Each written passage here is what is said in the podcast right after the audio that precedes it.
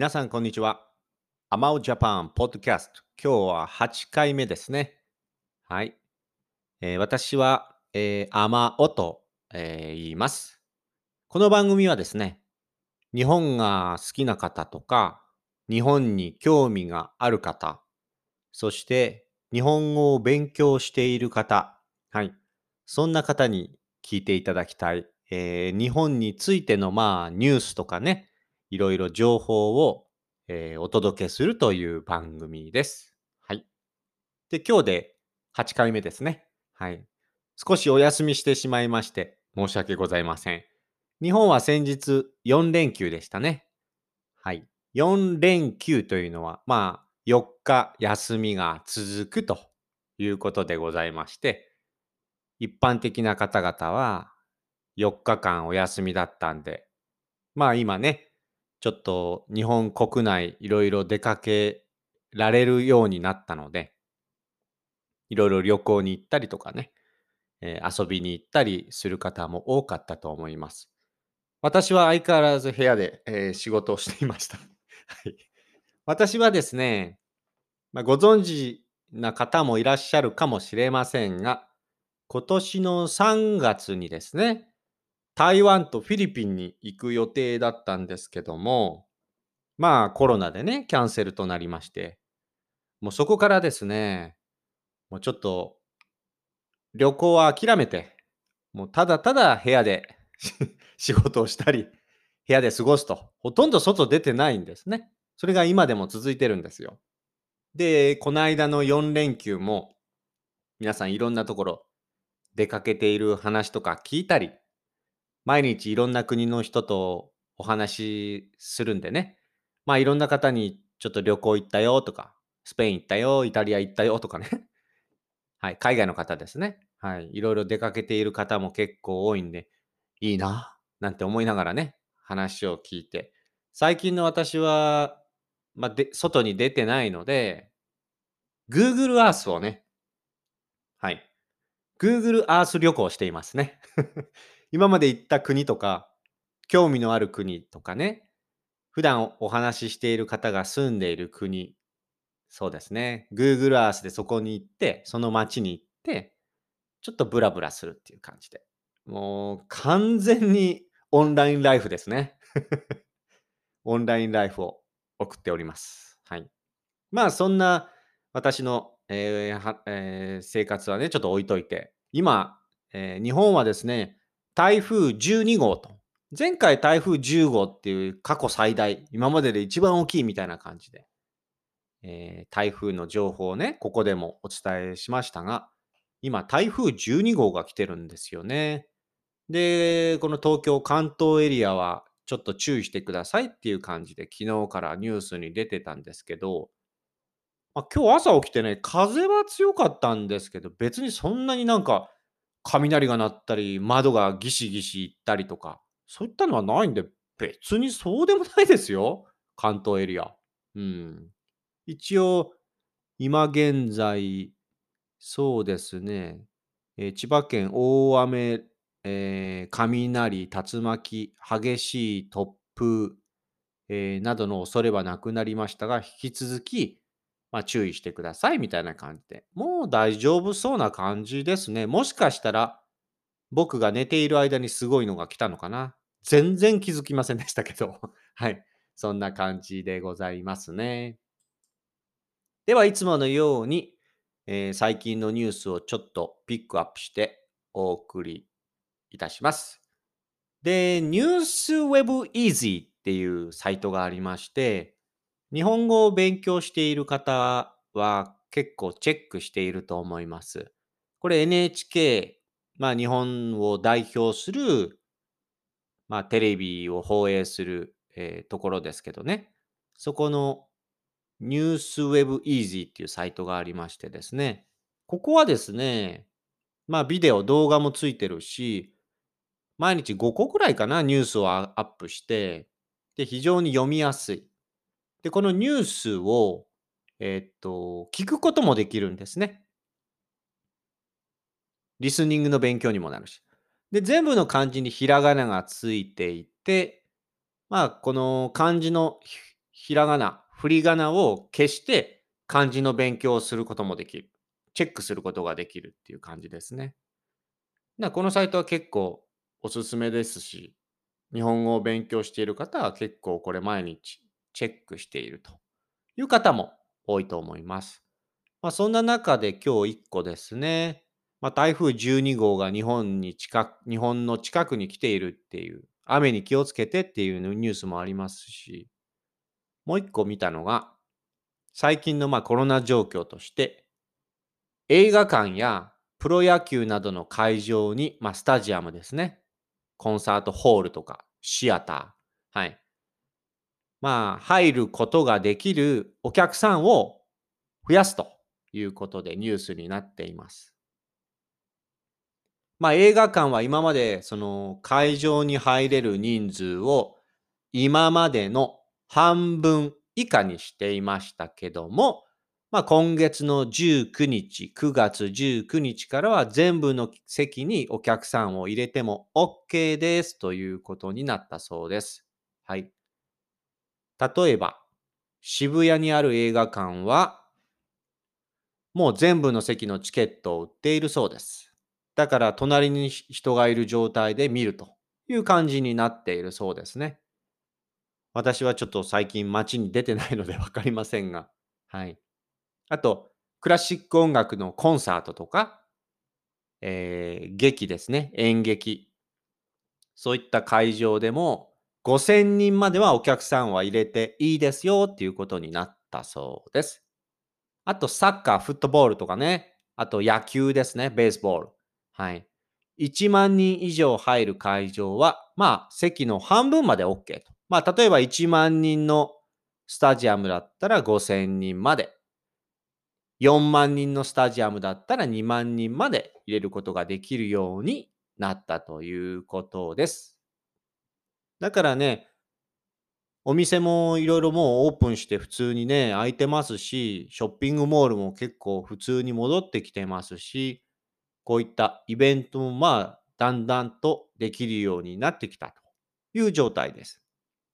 で、ちょこっとね、先日街に出ましたけど、やっぱり90%以上の人がマスクしてるんでね、やっぱりみんなマスクしながら気をつけて、えー、街に繰り出してる、街に行ってるんじゃないかなって感じですね。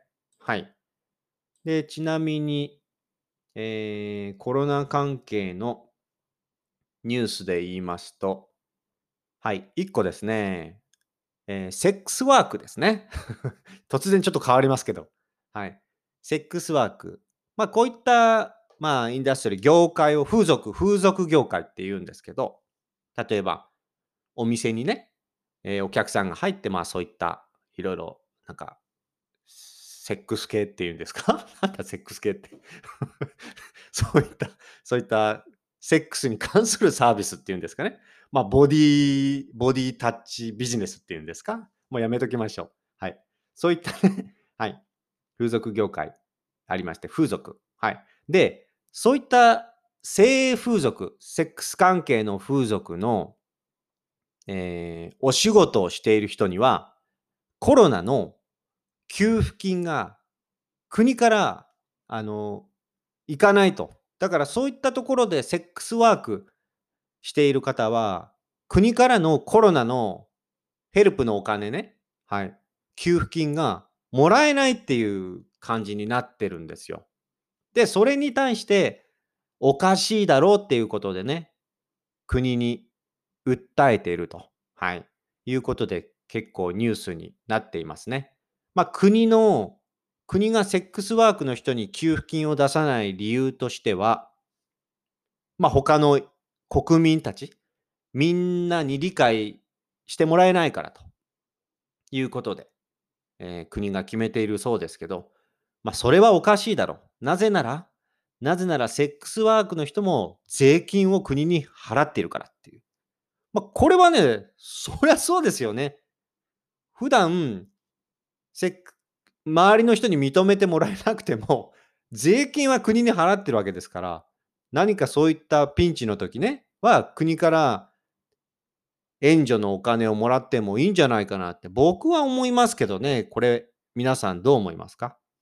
セックスワークの人だけは、そういったコロナの給付金を受けるなんて、けしからん。けしからんというのは、ダメですよと、許せないですよっていうことですけど、けしからんって思っている方、いらっしゃいますかね？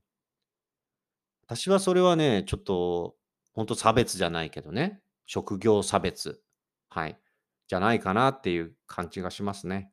うん。あとはですね、えーっと、オリンピック関係ですかね？と、どこだったかな？ととと、とと。えーそうですね。はい、オリンピック関係。日本は今年ね、7月ですか。オリンピック、東京オリンピックのね、予定だったですけど、延期ということで来年ね、えーオリンピックやるのか、やらないのかっていうところですけど、私はできないんじゃないかなと思っておりますが、皆さんは どうでしょう？いかがでしょうかね？どう思っているかちょっとわかりませんけども。まあ、先日、このオリンピックのインターナショナルオリンピックコミュニティ、えー IOC のトップのバッハ、バッハさんですか？バッハ会長と、えー菅首相ですね。えー菅首相が、えー電話でお話をしたということだそうです。まあコロ、えーコロナの影響もね、ありますし、世界的いろいろな状況もありますのでね、どういうふうにするかも含めてお話ししたそうです。はい。特に一応ね、来年できるように進むような話は出たと思いますけど、その中止とかそういったのは情報は入ってないですけどね。うん。まあそういった情報は多分 入らないよね。中止って言えないもんね。だからどうなるのかなと思って、ね、ちょこちょこ見てますけどね。はい。あと、東京の都知事、小池さんですね。と、菅首相が、えーお会いしてお話をしたそうです。まあコロナ対策とか、オリンピック、パラリンピックをやっぱり来年やるっていうことで、小池都知事から菅さんへ、菅首相へ、このやる方向で行きたいんですとお伝えして、首相も同じ意見ですという形で、えー会話をするのを見ましたけど、まあ、これについていろいろ話し合いをしたということだそうですね。うん。あとはコロナ関係、まあ最近ですね、よく日本は今入れるんですか？外国から行けるんですか？とかいろいろお声をいただいてますね。よく聞かれます。はい。で、現状としては、まあ今はですね、一部、まあビジネスとかね、もうそういった一部の人を除いては、基本的には外国人の入国禁止、まあ159カ国、今禁止しているそうです。はい。まあビジネスで仕方がない人とか、そういった人を除いてはですね。うん。で、来月、10月の初めに、全世界からまあ受け入れをちょっと検討していると。今はその緩和状態という形で、まあ、緩和っていうのはその決まりをちょっと緩くしている状態で、いくつかの国は、まあちょっとそのビジネスとか、そういった関係だったら OK ですよみたいな感じですね。うん。で、今後、さらにその、もうちょっと緩和をして、えー10月初め、来月ぐらいからいろいろな国で OK にしていこうと。ただ、ただ、えーこれはですね、中長期、まあ中と長で、長く日本に滞在する予定の人、もしくは、まあ、観光、そのトラベルでね、短い、ツアリスト、短い間だけじゃなくて、まあまあまあ、何ヶ月か日本にいる予定ですっていう人が対象だと。あとは、留学生。そして、まあビジネスで来る人。そして、あとはスポーツ選手。あとはメディカル関係、医療関係ですね。そういった方を対象に1日数千人を見込んで、はい、えー OK にしていこうと、和らげていく、そういったルールを緩和していくっていう形で進むそうですね。はい。そんな感じですね。だから来月少し緩くなるかな。ただ、日本に長くいる予定の人で、留学生とかビジネス、そういった関係の人がメインという感じになるそうです。はい。ちなみに最近のコロナの感染者は3日連続で、えー東京も100人以下という形だそうですね。うん、最近またすごい上がってるとか、そういった感じは聞いてないですね。で、ちなみに海外から来ている人の中で感染者は最近ですと4人と。4人？うん。まあ、成田、羽田空港で4人という形で、えーニュースになっていましたね。はい。まあ、そんな感じでしょうかね。コロナ関係は。はい。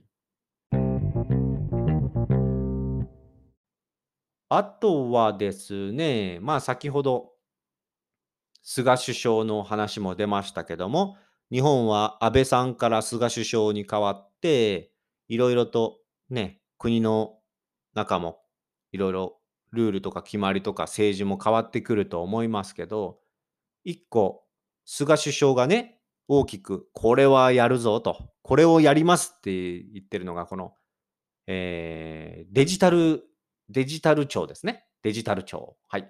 まあ、要は政府とかそういったいろいろ政府のやり取りとか、政府のそういう機関、建物とかをもっとどんどんデジタル化していこうっていうことですけど、まあ、ここで具体的に、まあ、詳しく何をやるかというと、大きくは4つです。1つは、マイナンバーをもっと普及させる。あとは、給付金とかそういった、何、国と皆さんとのその手続き。こういったのも、もっとしやすいようにデジタル化していく。あとは、メディカルですね。オンラインでそういった診断、お医者さんとオンラインで、えお話しできるようにしていく。もう一個はデジタル教育、オンライン教育、 education。うん、学校とかそういったのですね。まあ、使うツールとかもそうですけど、デジタル化していく。この4つやっていくと。はい。で、今年中にはいろいろアイディアとかをどんどん国会に出して、来年からどんどんね、いろいろ実現化、えー進めていくというような感じで、えー言っていましたね。うん。まあ、国と地方とかの、その、周り、えーシステムを統一して、まあ、どんどん便利にデジタル化していこうということだそうです。はい。で、なんでしょう。世界電子ランキングっていうのがあるんですね。これ。日本は今14位だそうです。僕は思ったより上にいましたね、日本ね。だいぶ遅れてると思ったんですけど。で、韓国が2位なんですね。韓国やっぱすごいですよね。韓国2位。だ韓国は、この住民票を取ったり、あと、例えば出産、子供が生まれたとか、そういった手続き、あと、引っ越し手続きとか、年金のその、届、支払いの確認とか、あとそういった税金の証明書、大学の卒業の証明書、そういったのも全部デジタルでネットでできると。あと免許証もデジタル化して、スマートフォンで免許証確認もできるみたい。これはすごいですよね、韓国ね。進んでますよね。はい。2位だそうですよ。日本14位です。まあこれからどんどんそういうふうに、えー進めていこうっていう感じになっているそうですね。うん。あとは、うーんと、そうですね。千葉県の、えー猿がいる、その、猿、マンキー、猿がたくさんいる、まあ、動物園ですかね。そこで、70匹の猿が逃げ出したと。すごいですね、これ。危ないね。はい。で、どうして70匹の猿が逃げ出したかというと、16歳の高校生が、その猿の金網を切、猿を逃がしたそうですね。いたずらでやったのか、猿がかわいそうでやったのかは分かりませんが、70匹の猿が、そのゲートから逃げて、はい。てんやわんやだそうです。てんやわんやって分かりますか？大変ってことです。そう。大変ですっていうことですね。はい。そんなニュースがありましたね。あとは、あ、さっきのあの、デジタル庁の、ね、国がデジタル化していくっていうので、特に、えーニュースで大きく言われたのは、ハンコをなくしたいと言ったそうです。前回もこのポッドキャストでね、お話ししたことあるかもしれませんけども、外国の方が日本に来てすごくめんどくさいのが、いろいろ手続きをするときにハンコハンコがないととかね、あれすごいめんどくさいですよね、海外の方ね。基本的には日本人は自分の名前を漢字でハンコにしたり、ひらがなでハンコとかできますけど、ねえ、海外の方ハンコ作るのすごい大変ですよね。うんまあ、日本人も思ってるんですよ。もうめんどくさいんですよ、ハンコ使うのがとにかく。だからそういったのをなくしていこうという感じになっていくそうですけど、どうなるんでしょうかね。結構日本人、国民たちハンコやめようっていう人多いんで、これはね、メインで進んでいくんじゃないかなと思っておりますね。うん。そうですね。あとはですね、そう、一個最後にですね、フランスのですね、えーお父さんの育休、まあ要は赤ちゃんを育てるね、そのための子供を育てるためにちょっと会社をお休みする、さお休みできるという、まあ、権利ですね。育休。はい。フランスで今までは14日間、だいたい2週間ぐらいだったんですけど、それを1ヶ月ぐらい、28日に倍に増やしたということで、給料も100%出る。まあ、最低でも、最低でも、1週間は義務で休んでくださいと。ね、赤ちゃん、子供が、えー生まれた人に会社を休んで、給料は100%出しますよ。その代わり1週間絶対休んでね。で、最長でも28日、1ヶ月は休めますよっていう法律に変わったということで、ニュースになってたんですよ、フランス。で、これ実はですね、日本の育休期間って、育休期間って世界で一番長いそうなんですね。これすごいイメージ的にはすごいいいんですけど、すごい違和感があるんですよ。違和感っていうのはなんかその納得できないというか、え、そんなことないでしょみたいな感じね。うん。なんかそう、そう思えないっていう感じで、違和感があると。で、やはりそのユニセフの、ユニセフからですね、その世界一長い育休期間がある日本で実際にその育休をする人、育休休暇を取得する人、育休休暇を取る人が少ないと指摘したということで、これありがとうございます。本当そうですね。日本はとにかく休みを取りにくい。なんでそんなに休むんだっていうのが、その、もともとありますから。日本で休みを取りたいっていうと、なんでそんなに休むの？俺は休んでないのにっていうね、もうほとんどもうそんな感じの空気が未だにあるんですね。特にサラリーマンの世界とか、そういった仕事の世界。だこれは本当にね、非常に日本の会社の毒というか、悪いところだと僕は思ってますね。うん。ちなみに日本では赤ちゃんが生まれる前の6週間前のその生まれる前のお休みと赤ちゃんが生まれた次の日、翌日から8週間の、えー生まれた後の産後の、えー休業の取得ができるそうです。で、えーっとですね。まあ、年金とか健康保険をの支払いの免除とか、あと出産の手当金と赤ちゃんが生まれたということで国からの支援が受けられるということですね。で、出産の後は子供が1歳未満の時は、えー申請すれば育休を取ることができると。はい。で、育休が取れる条件は、えーその会社に1年以上働いていること。うん。二つ目は、子供が1歳になってからも引き続き1年以上の雇用、まあ、働くことが OK ですよと子供が1歳になってからもその後この会社で1年以上働きますよと、そういうつもりですよっていう人。そして週に2日以上その会社で働いている人。はい。そういった条件があるそうです。そういった人じゃないと育休は取れませんよという感じですね。で、最初の半年は1ヶ月給料の、まあ、67%、だいたい70%、60%、70%ですね。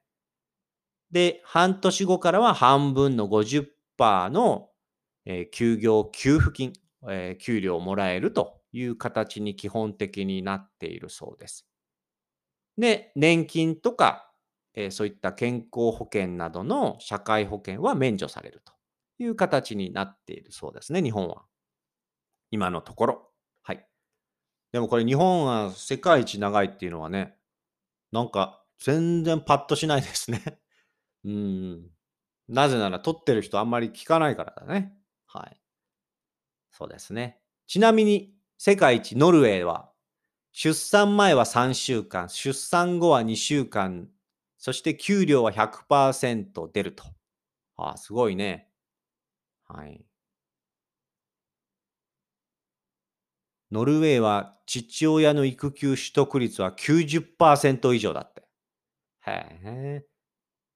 希望すれば子供は必ず保育所に入れることができると。それは出産後に職を辞める人はほぼいないと、女性で。はい。素晴らしい国ですね、これ。そして出産費用も無料だそうです、ノルウェー。ああ、こういった国はすごいですよね、やはりね。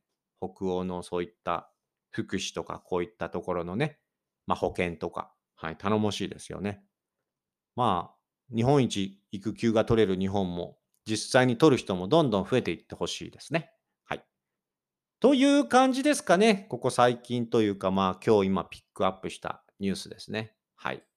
ということでございまして、もうちょいで30分ですかね。はい。ですので、これ30分で切れちゃうんで、この辺で終わらないとまた途中で切れちゃうんでね。はい。今日はこれぐらいに、えー、させていただきます。はい。えー、アマオジャパンで、えー、まあ、インスタグラム、フェイスブック、TikTok、Twitter などやってますんで、よかったらそちらの方もチェックしてみてください。ということでございまして、今日も聞いていただきありがとうございました。それでは皆さん今日も楽しい一日をお過ごしください。じゃあまたね